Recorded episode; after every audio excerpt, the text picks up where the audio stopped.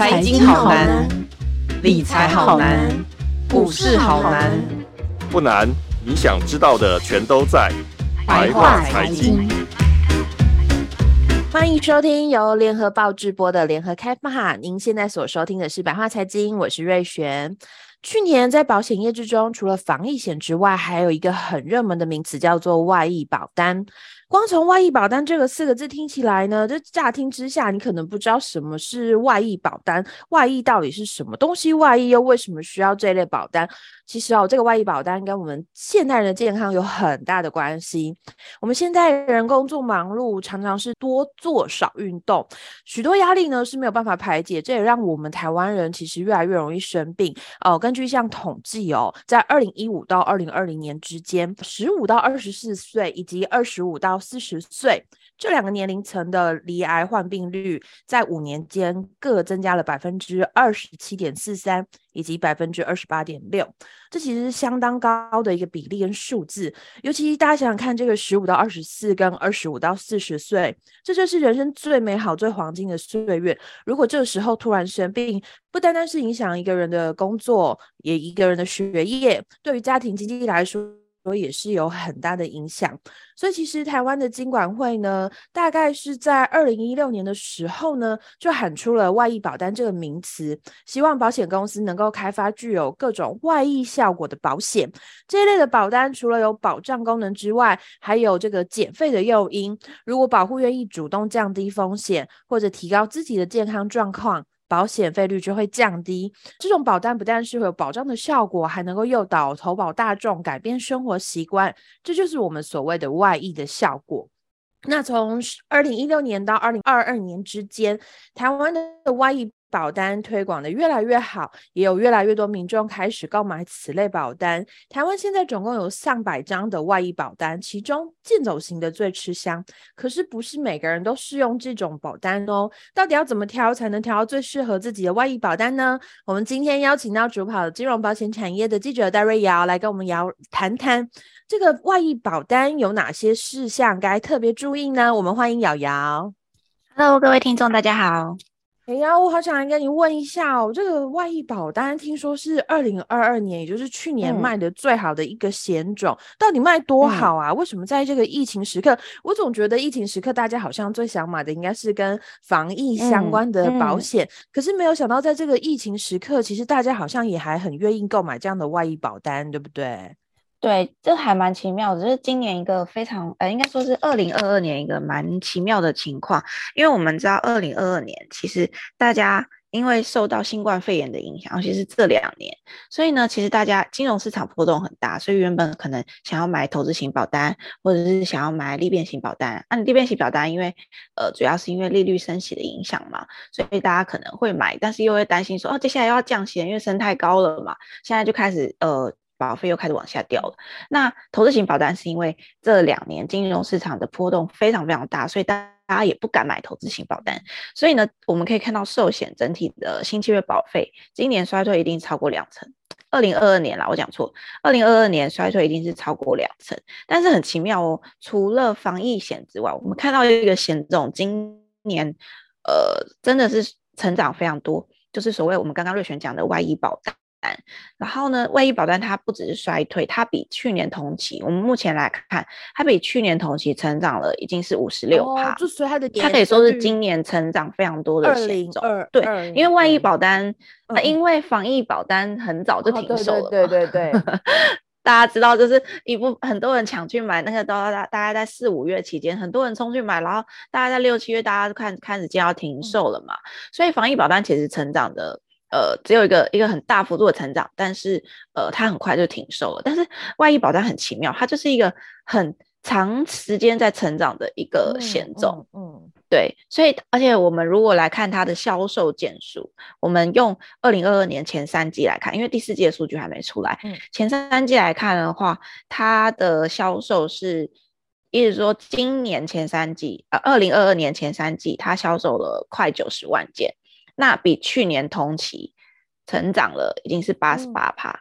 所以说这个东西已经是这算是这今年一个非常非常夯的险种。那这个这个险种为什么受到欢迎？就是因为我觉得可能也是因为呃新冠肺炎疫情的影响，导致很多人发现，哎，其实我我自己要顾自己的健康。这个时候如果我免疫力不好，病毒就会找上我。对对，那我就可能就会很严重。那如果我免疫力好，其实我我自身就可以抵抗病毒的话，那其实我的病状可能不会那么严重。所以呢，这个时候大家开始想到说，我的健康可能比任何的事情，甚至是领钱都还要重要。所以这也是为什么。呃，外医保单可以在这几年都算是蛮盛行的，也就是因为大家开始思考说，我可不可以利用别的方式去促进我的我自身的健康？那当然，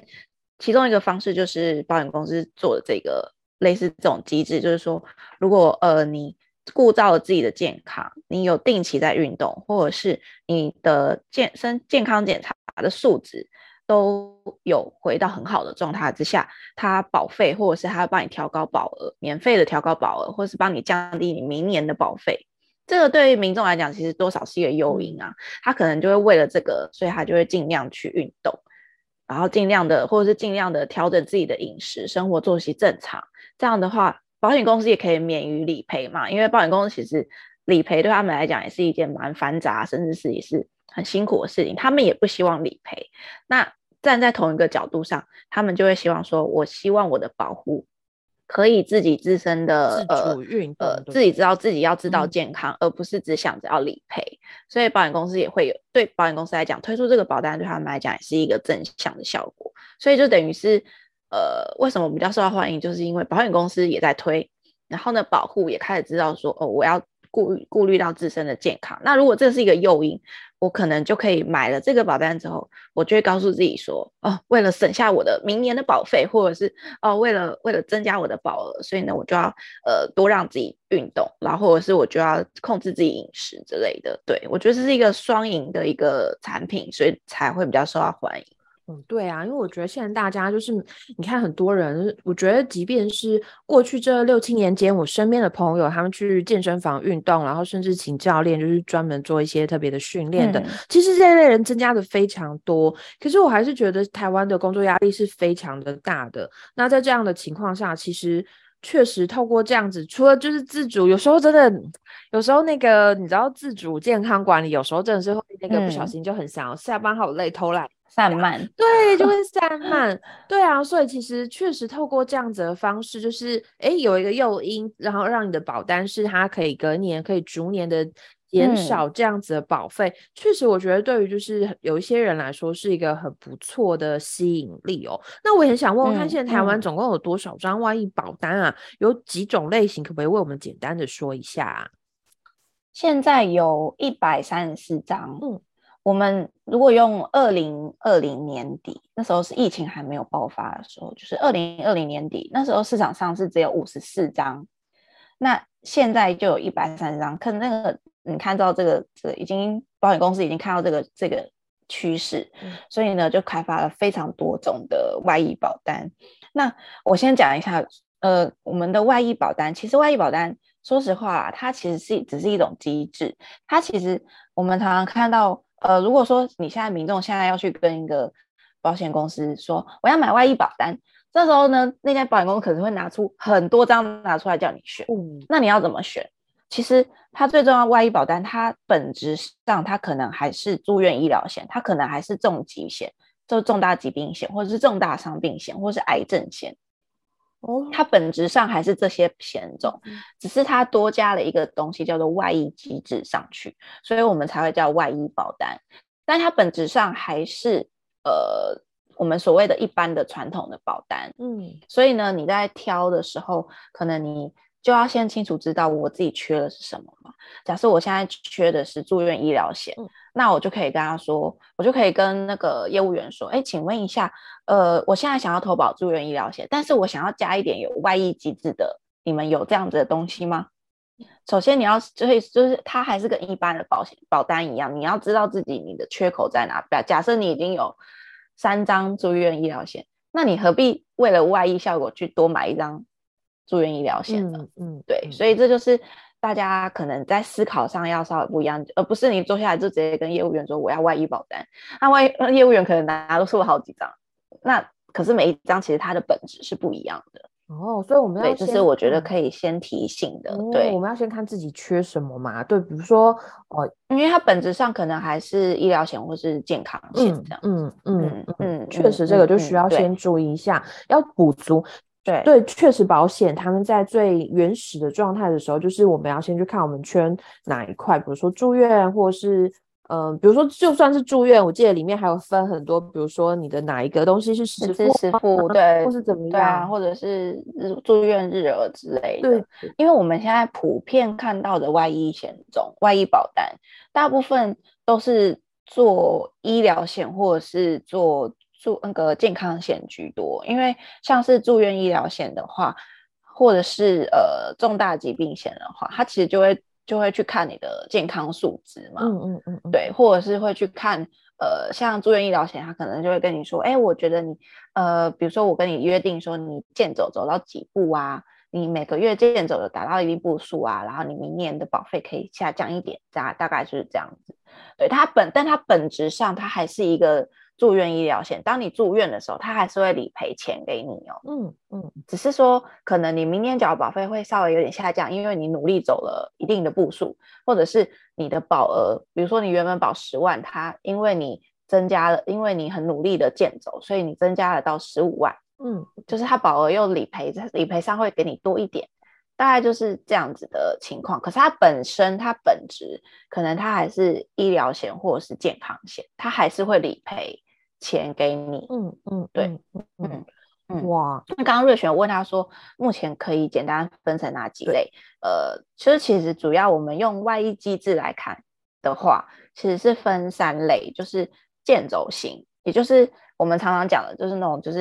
呃用运动习惯来折减保费或是增加保额，也就是说，可能你买这张保单的时候，呃，保险公司会。呃，给你一个 APP，叫你下载一个 APP，或者是他会给你一个运动手环，嗯，然后呢，你就可以去一直不断的去呃健走，意思就是说他他会设定你一个呃健走的指标，比如说你一个月要达到几步，那你就会赶快要去达到这个目标，所以你就会逼自己每天下下班的时候就走路回家 之类的，嗯，那这样的话，它就会达到，如果达到标准，那你明年就可以折减保费，它是以你的走路的步数。还有你的运动习惯，比如说你假设你有去健身房，其实有有些保险公司也会算，就是你有去健身房跑步或是运动，然后你有算在那个步数里面的话，对。然后第二种是健检型，那健检型的话比较是那种以体况数值来折减保费，嗯，或是增加保额，也就是说，可能保险公司会希望你每年去做健康检查，他可能会赠送你健康检查，但是这个赠送的话，赠送完之后你的数值就是。很明了，就会给保险公司可以折减保费呢？哦，对，就是说你到底可不可以折减保费呢？哎，这个就呃一一看就出来了，因为比如说你的数值哎亮了红字，哎，保险公司就会说哦，你这个数值没有达标哦，你明明年没办法折减保费哦，那你就要逼自己，呃，我要赶快在一定的时间内把这个数值降下来，这样我明年健康检查的时候，哎，它如果不再亮红字，那也许我就有机会再可以折减保费。嗯嗯嗯嗯。所以就是，呃，健检型比较大家的普遍就是，呃，健检型，但还是蛮多人会去买健检型的啦，因为尤其是呃有一些三高的族群，他们为了要逼自己，呃，可以降到一定的标准，尤其是现在三高的人真的很多，对对，所以尤其是已经开始年轻化了，所以然后加上外医保单，其实很多是年轻人会蛮重视的，所以他们就会想说，我、哦、我为了避免自己不要三高，所以我就会赶快的去。呃，用健检型的保单这样子，我每年健康检查其实对我也蛮有利的，因为我知道自己可能快达标的时候，就赶快要改变自己的作息，然后改变自己的饮食这类的。对，然后第三种呢是所谓的健康管理型。健康管理型就是说，呃，它是提供其他非现金方式给付，也就是说，呃，假设我我今天可以，比如说。它是我买了这张保单之后，它会提供给你一些呃健检的方式，嗯，免费的，然后让你去了解自己的身体状况。这个是另外一种，第二种就是它跟第二种又有点不一样。啊、第二种健检型是、嗯、呃你要去健检完之后，它要依你的数值来折减保费嘛。嗯、可是呢，健康管理型它比较类似是说，比如说我直接是。呃，提供给你一个新的方式，我可能不不会帮你折点保费，我可能也不会帮你增加保额，但是呢，你如果呃呃为自己呃做多做一些促健康促进的话，我送你一场呃健检全身健康检查。哦大概就是这个、oh. 类似这样子，它不会可能不会是折点保费或者是减提高保额这样子，oh. 就看自己想要怎么选啦、啊。那现在还有那种就是结合两种回馈的也有，就是综合型的。但这种我们通常就是也就是会我们也会看，就是说综合型的很多可能是健走加健检，也就是说我两个都有看哦。Oh. 我健走也有看，然后我健检也有看，嗯、哼哼哼对，我两个都都会去参考，因为他觉得两个加起来可能才是你同时你也要呃养成运动习惯，但同时你的健康素质也要达到一定的标准，对，就是大概其实我们基基本上是分三种啦，但是也有很多是综合型，就是它结合了两种以上的给付方式，对，嗯嗯，对啊，那我也很好奇，嗯、那。我觉得，如果以我的想象来说，我觉得可能健走型，就是你知道，就还搞不好会会不会是这里面卖的最好？因为我觉得我的想象中就会觉得说，嗯、健走型确实是卖的最好。对，就是我好像只要努力走路，嗯、然后让我自己整个的新陈代谢上来，我觉得这个好像是我很很容易可以做得到的。那有时候会想到说，当然我们也会想要健康检查。老实说，除我们公司的健康检查之外，可是。就是只有公司，就是只有公司说、嗯、哦，哪一天希望我们公司哪些同仁，然后什么时候在指定的地点做什么样这样检查，那只有公司说、嗯、哦，可以放我假的时候，我才会想说哦，可以，我可以去做这个健康检查。其实一般时间有时候我们真的是在忙的时候，我们其实不会特别想到要安排健检。比如说去年我做过健康检查之后，嗯、今年公司没有特别要求我做，我就会就就放给他。就会想说算了，对对，就算了，不真的就是想说，就是没有时间，真的没有空，所以我觉得，对我觉得我猜测很多人都跟我一样吧，就是都觉得说，嗯，健走可能就是靠着，比如说，比如说带着你的手环、嗯、或是智慧手表，你可能就会知道说，哦，我今天走了几步，这感觉是最有数据跟效率，可以知道自己今天有没有认真。不过我们看到现在有些那个健检型啊，嗯、它。他们除了提供，就是除了要求你去做健康检查，他们还会加了一些额外的服务，比如说他会有那个线上医生，哦、就是就是你，哦，就是说你如果真的刚好身体不舒服，然后又因为有时候我们是预约不到医生嘛，对因为你知道大医院有时候医生很难预约，对对对，或者是呃你就是不太确定自己到底要预约哪一科。嗯因为像我们有时候身体不舒服，你也不知道是哪里不舒服，嗯、你懂吗？就是你不知道是头的问题还是眼睛的问题呢？可是你就是头痛嘛，对但是你也不知道，你就是两个都痛，但是你也不知道是哪一个引起的。对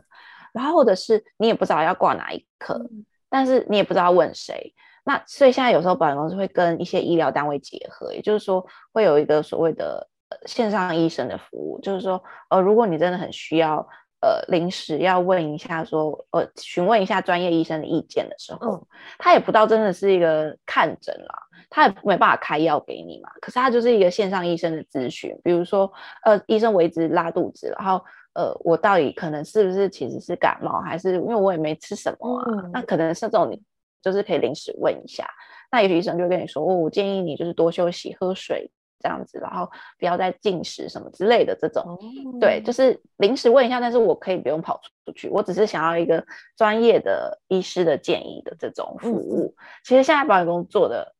蛮多元的啦，所以为什么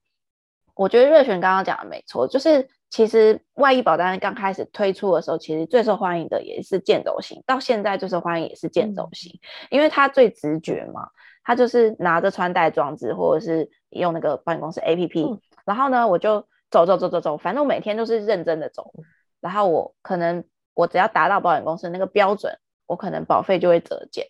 这就是很直接、很直觉。对，那呃，但是健检型近年开始有比较受到重视，其实也一方面是因为我刚刚前面讲到，就是现代的文明病太多，对，就是那种三高的太多了。然后你高血压、高血糖、高血脂，像这种情况下，可能民众就会想说：那如果我有一个人可以，保险公司可以逼我去降到这些数值的话，那我就买了这张保单，我就有这些诱因，我就是要去降这个数值，嗯嗯嗯，去控制这个数值。对，所以其实这个近年也算是蛮受到欢迎的，就是说它针对特定的某些族群，它可能不一定是针对广大族，因为之前他们。呃，有些民众比较担心的是说，啊，我买了这张保单，然后我每年去健康检查，然后健康检查数值这么多，你哪知道哪一个是红字？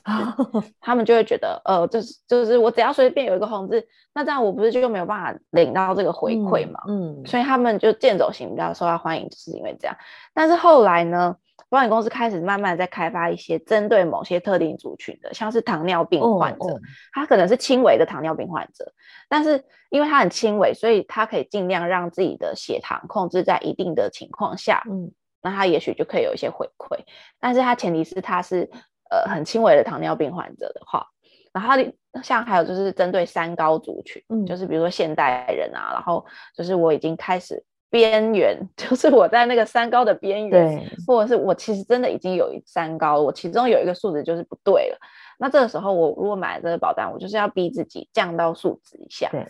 对，大概就是近年开始比较受到欢迎，就是因为他只看了固定的数值，他不会说看你整张健检报告。嗯，他看固定某几个数值之后，你就会觉得，哎，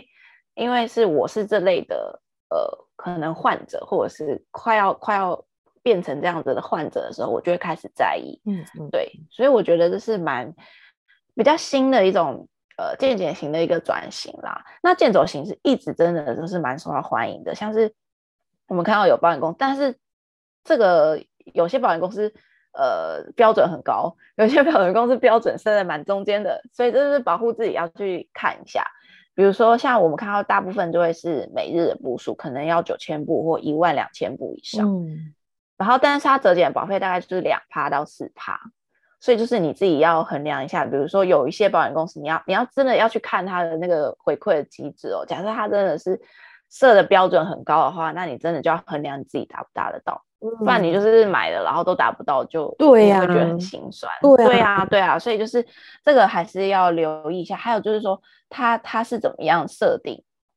它的 A P P 到底准不准？哦，oh. 对不对？有些人，比如说你的手机，呃，有，因为我相信有些人可能不会像呃年轻人一样常常在换手机，嗯、有些人的手机可能就是用了十年哦都没有再换。Oh. 那他这样子，你再下载他的 A P P，第一，他跑得动吗？第二，他准，他这个准确吗？对对，这个是可以要思考的。然后如果说假设你呃现在手手机还可以，然后你 A P P 也下载还可以，那他。会不会送你穿戴装置？因为有时候我们会知道说穿戴穿戴装置其实是比较准的。嗯，对。那、啊、有些保险公司其实会送，对，我们知道有些保险公司会送穿戴装置给你。那有些的话就是会给你一个优惠，嗯，优惠，呃，比如说优惠券，你可以用这个优惠券去买。你想要的穿戴装置，嗯、可能是 Garmin 或者是什么牌子的，他们会指定牌子，因为他们一定有合作。他合作的时候，你就可以用这个优惠券去买到一个装穿戴装置，好，连接到他们的 APP 去做呃设定，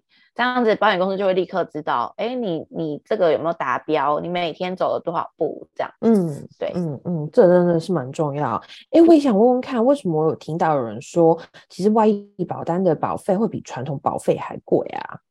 主要是因为看你想要买哪一种。如果说，呃，大部分我们年轻人，如果我是买保障型的保单，像是医医疗险或是呃健康险，其实有时候我们不一定会买到终身，因为我们大家都知道终身险非常贵嘛。对。所以通常我们就会买定期险，可能保保到呃我们六十五岁，嗯、大概就是这样子。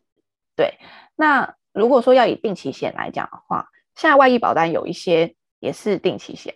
但是呢，相较起来，它可能反而比较贵哦。哦，因为为什么？因为它加了外溢的机制在里面啊。呵呵呵呵呵，你外溢机制，保险公司回馈给你，保险公司要不要成本？要。嗯、所以呢，它加了外溢的机制在里面。但它本质上，我前面讲，它本质上是医疗险跟健康险嘛。对。对，而且它有些可能确实是定期的，对。那你用定期跟定期来相比的话，确实是有可能会比较贵，但是这个是要看自身的情况啦。因为假设你的体况比较不好，嗯，然后你还想要去买外溢效果的保险的时候，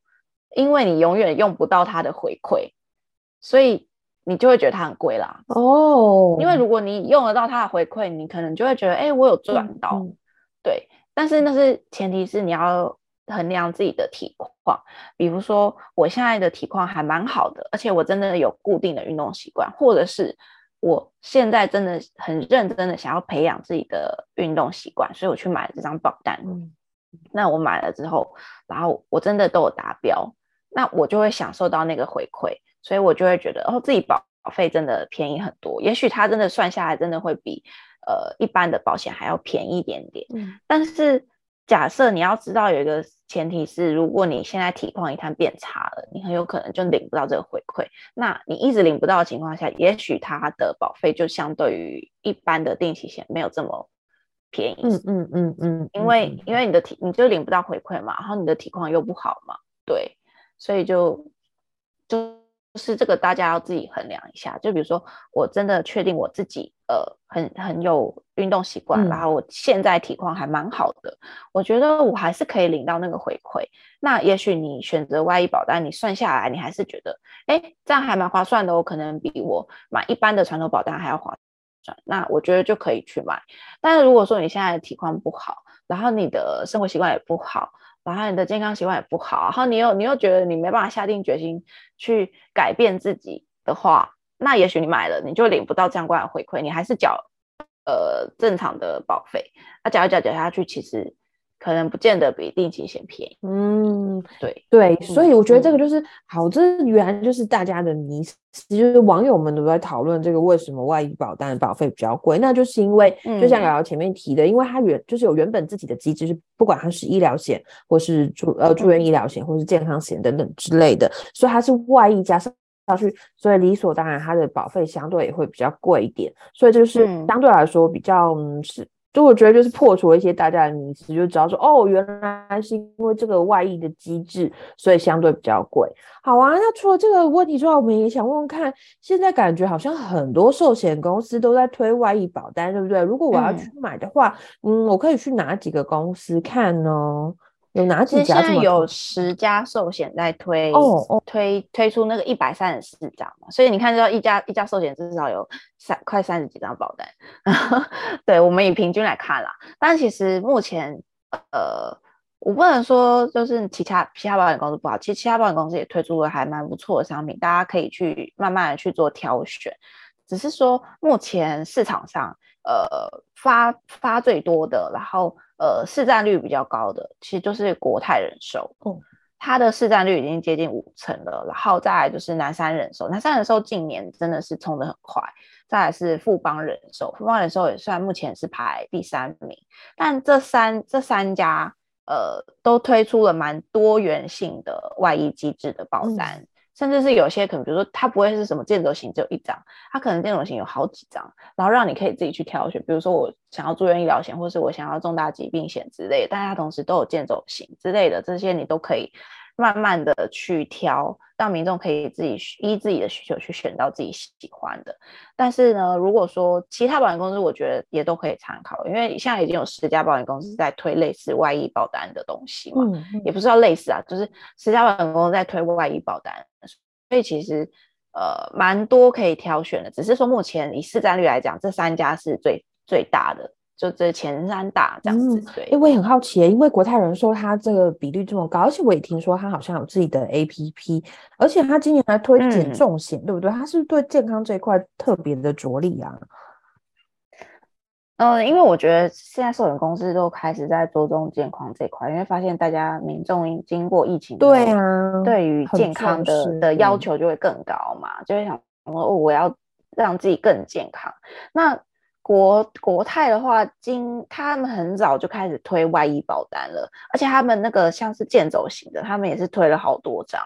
但是呢，他们今年做了一个比较不一样的是，他们把一些会员等级，你知道有点类似我们健身房 会员等级，纳入到外医保单，还分类就对了。那也许民众、对民众也想说会员等级，但是不是很难？其实我看了一下是还好啦，就是说他他是用 AI 的方式去分析你的健康。哦还有你的体况，就是说哦，如果你就等于是说我我不用每年再去做健康检查了，我也许我用呃我自己想要了解一下我自己现在呃状况会是怎么样子的时候，我打开 APP，我打开国泰人寿的那个 APP，也许我就会知道说我现在健康的行为是怎么样，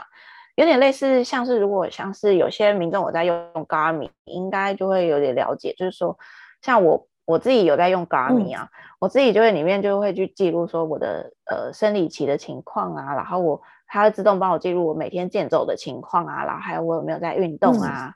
然后呃我现在的身高体重大概是多少啊，这种你都可以去调整去写。就是类似这样子的概念，它就是等于我随时，只是他把这个东西搬到他们国泰人寿 APP，所以就是我随时我从上面我就可以知道我自己，然后我我最近运动习惯有没有养成，我有没有达标，然后呃我的现在身体情况，我现在是头痛呢，我是疲劳，然后我生理期有没有固定，我是之类的这些是你的基本的健康状态都在里面可以看到，然后它同时还有一个是今年比较新的，就是说他们有一个什么任务任务，也就是说。破关那种任务的感觉吗？呃、对，破关那种任务，就比如说我达到，比如说他要求你健走啊，健走是基本的嘛，然后还有你的运动心率要达到一定的标准，因为这个就很好啊，这个这个就是说我一定要让自己运动，嗯、然后比如说我的心跳要在一百六十以上，这个是我的某个我去上过那个，这是我自己想的，啊，就是我我去上过某个那个运动的那个健身教练的课。嗯嗯嗯然后他就跟我说，呃，一般人的减脂的心率大概就是一百六到一百八，所以就是说我运动的时候，然后我就会开始看自己的心率，比如说，哎，我现在在一百六以上，那表示哦，对我有在减脂，这样，哦、对，就是他他会看健走啦，然后运动心率，还有你的睡眠时间，哎、嗯，这个也很酷哦，就睡眠时间，也就是说你的睡眠时间你要一定要呃好好的完整睡眠达到几个小时，你才可以算是完成任务。哇，我觉得这个也很好，你要逼自己。好好的入睡，你你有入睡，然后睡眠品质好，你才可以身体健康嘛。对对，然后他就用这个参与的程度作为你的会员等级，比如说我参与了健走，然后我也参与了睡眠时间，然后我慢慢的破关这样子。那这样的话，呃，我的等级就等于我的会员等级会越高。那我会员等级越高，我这件的保费就会越高。嗯，这很有趣耶，嗯、而且我觉得连睡眠都顾到，我觉得很重要，嗯、因为我最近也是。戴了小米手环之后，我就会很认真的看，比如说我这次睡眠到底睡得好不好？比如说有时候我们在讲睡眠，好，比如说七个小时好了。可是说有时候那个深眠的时间其实很少哎、有时候我发现说，嗯、对啊、哦，原来有时候我常常觉得睡不饱，是因为其实我的深眠时间其实根本就不够，所以才会变成说，嗯、哦，早上起来都觉得哦，精神都不是很够这样子。哦，我觉得这真的不错，就连这个都一起。我跟瑞璇一样，我那时候用了 Garmin 的手表、啊，哦，然后呢，那个 Garmin 其中有一个一项也是睡眠时间，就是它会侦测你就是每天。睡几个小时，然后深层睡眠的时候是在什么时候？对，然后你浅眠的时候是在什么时候？这样。可是因为我一开始很想要用，就是觉得很有趣，然后但是我后来实在是用不下去的原因，是因为我真的没有习惯睡觉的时候戴手表。我也是，我会常常就忘记，就上班时候有时候还会戴着哦，就是裸露步数什么都计算 OK，然后可是晚上你洗完澡之后，你就忘记带回手上。然后对对对对对对，糟糕，没有记住那个昨天到底。对对对对对对，因为我真的没有习惯在睡觉的时候戴手表。但是如果你有这个，就是你觉得你可以忍受，就是睡觉的时候戴着手表的话，我觉得这是一个还蛮好的方式，就是你可以每天记录自己的睡眠情况，然后睡眠品质。对啊，我觉得这个蛮有趣的。我这边再提供一个，就是说国寿那时候他们不是在推这这个任务嘛？嗯、他们就说他们有一个里面有一个非常非常资深的保护。他已经高龄八十五岁了，然后呢，他非常热衷在参加这个任务，然后他就说，他每天的走路就超过七千五百五百步，嗯嗯嗯，然后日均的步数，因为他可能每天走路超过七千五百步嘛，但是有有时候高，有时候低，对然后他说他每天，他现在日均步数已经已经快要到一万步。哇，你要你是去可以，这时候年轻人我们可以去思考一下自己每天走路的步数有多少。真的，我看到这个其实非常的惭愧，因为我就心里想说，我每天觉得我走几千步我就好累了，对，我真的羞于启齿，我每天都走路的步数真的超级少的。对啊，对啊，对啊，这是对，这我那时候听到的时候也是啊，好惭愧哦，但是又觉得啊。我自己应该要向着他们看齐，就是让自己每天就是真的还是要走到一万步以上这样子，嗯、对，嗯。然后刚刚瑞璇有提到那个减重险嘛，对，我觉得这也是一个算是非常非常有趣的，就是算是今年非常有趣的，呃，不是今年，二零二二年非常有趣的外溢保单，它也是一张外溢保单哦，只是它的可能比较类似健健检型的外溢保单，跟我们前面刚刚聊的那个健走型的就不一样了，嗯，但是它是以你的 BMI 你知道我们有常常去健身房，就会知道，就是健身教练都会教你看那个 BMI 嘛。嗯嗯嗯。好啦，就算不去健身房好了，我们自己也会也会去，然后去测 BMI 嘛，也就是你的那个体重除以身高的平方嘛。嗯嗯。然后呢，就是国国泰那时候去二零二二年推的这张保单，这时候就受到超市场上广大的关注。那时候我记得我写了这篇新闻之后，然后点阅率非常高。嗯可见大家多想要看到自己减重的情况，啊、大家多减重的需求有多高？嗯、对，所以呢，这他就说这张保单的时候，他们是用呃，就是不同于我们刚刚讲的健检型，就是都要提供一些健检报告嘛。那他这个的话，其实是呃减重险这个的话，其实是针对 BMI 数值，还有你减重前后的公斤数来看。也就是说，我呃保护每年都要提供呃我的体重的测量照片，比如说我是站在那个体重机上面，嗯、然后呃就是我减我减了多少，我跟上一次比我减了多少，还有就是我的 BMI 有没有在固定的数值里面。假设我的 BMI 维持在十八点五到二十四之间，嗯、那这样的话，我可能下一期就有到达八折的。八折保费的折哇！我觉得这个对啊，我觉得这个很蛮诱人的。啊、所以这张保单那时候推出来的时候，其实引起市场上非常大的关注，因为大概真的很多人都想要有人逼自己减重。对，就像我也是，我每天都会喊说自己要减肥，但是。我永远没办法自己逼自己，就是没有一个诱因来逼我啦。嗯，就是我会觉得哦，没关系，明天再再减好了。呃，下礼拜再说好了。今天好冷呢，我需要热量啊，我我等夏天再说好了。对，就是每相信很多人都会跟我一样，就是有这样的情情况。可是如果说我买了这张保险，它具有外溢效果，就是它要逼我自己维持在一定的 BMI 里面，嗯，然后而且我一定要减，我要减的公斤数可能要达到它的标准。那也许这样的话，但当然我们不能过度减肥啊，嗯、就是你也不能服用药什么，这样不太好。对但是就是正常你正常的减重的情况下的话，那如果你有达到那标准，我还有我我保费明年还可以折八折，我当然当然我要做啊，我要努力做到啊。嗯、所以这是为什么这张险种为什么受到非常大欢迎的原因。嗯、我觉得对啊，你有需要，我觉得我们现在年，嗯、我们现在人就是。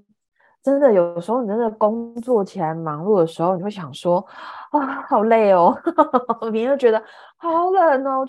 尤其是是工作完之后只想要大吃，是不是？对啊，所以我就觉得真的用外力来 push，真的是、嗯、我觉得也是有差的，这真的是差蛮多的。那我也想问问看，嗯嗯、比如说像这个外溢保单，我们刚刚有提到说有十家的保险公司有在承保嘛？诶，那感觉他们是不是也对这个？嗯、对我我比较想从商战的。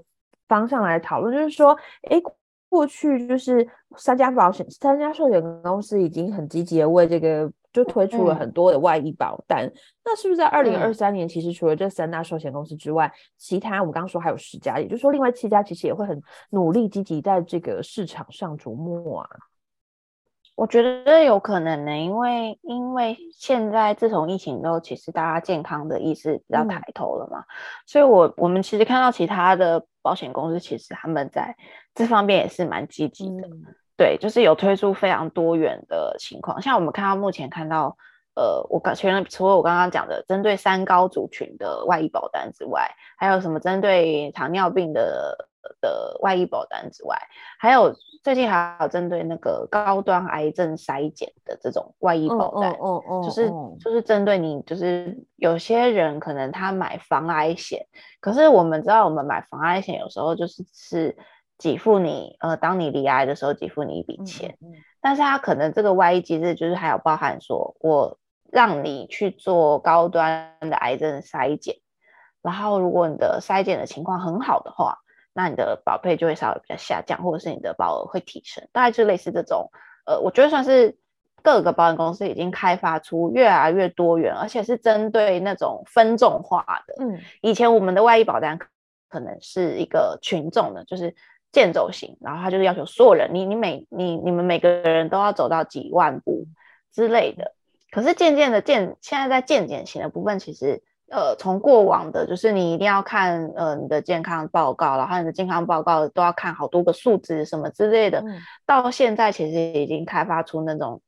针对分众族群，比如说我针对有癌症需要需要的族群，呃，我针对糖尿病的族群，我针对三高的族群，其实现在越来越多元的方式。那保险公司其实也跟越来越多的异业单位结合，嗯、去开发出更多元类型的保单。我觉得这个算是很不错，因为像现在有一些长照险，其实也有类似这种外溢机制，就是它可能最后会给付呃你的。外就是，也就是说，你的未来的长照机构，嗯嗯嗯嗯，对。但是这个这个东西就是还有待讨论啊。但是我觉得现在已经开始往这个趋势走。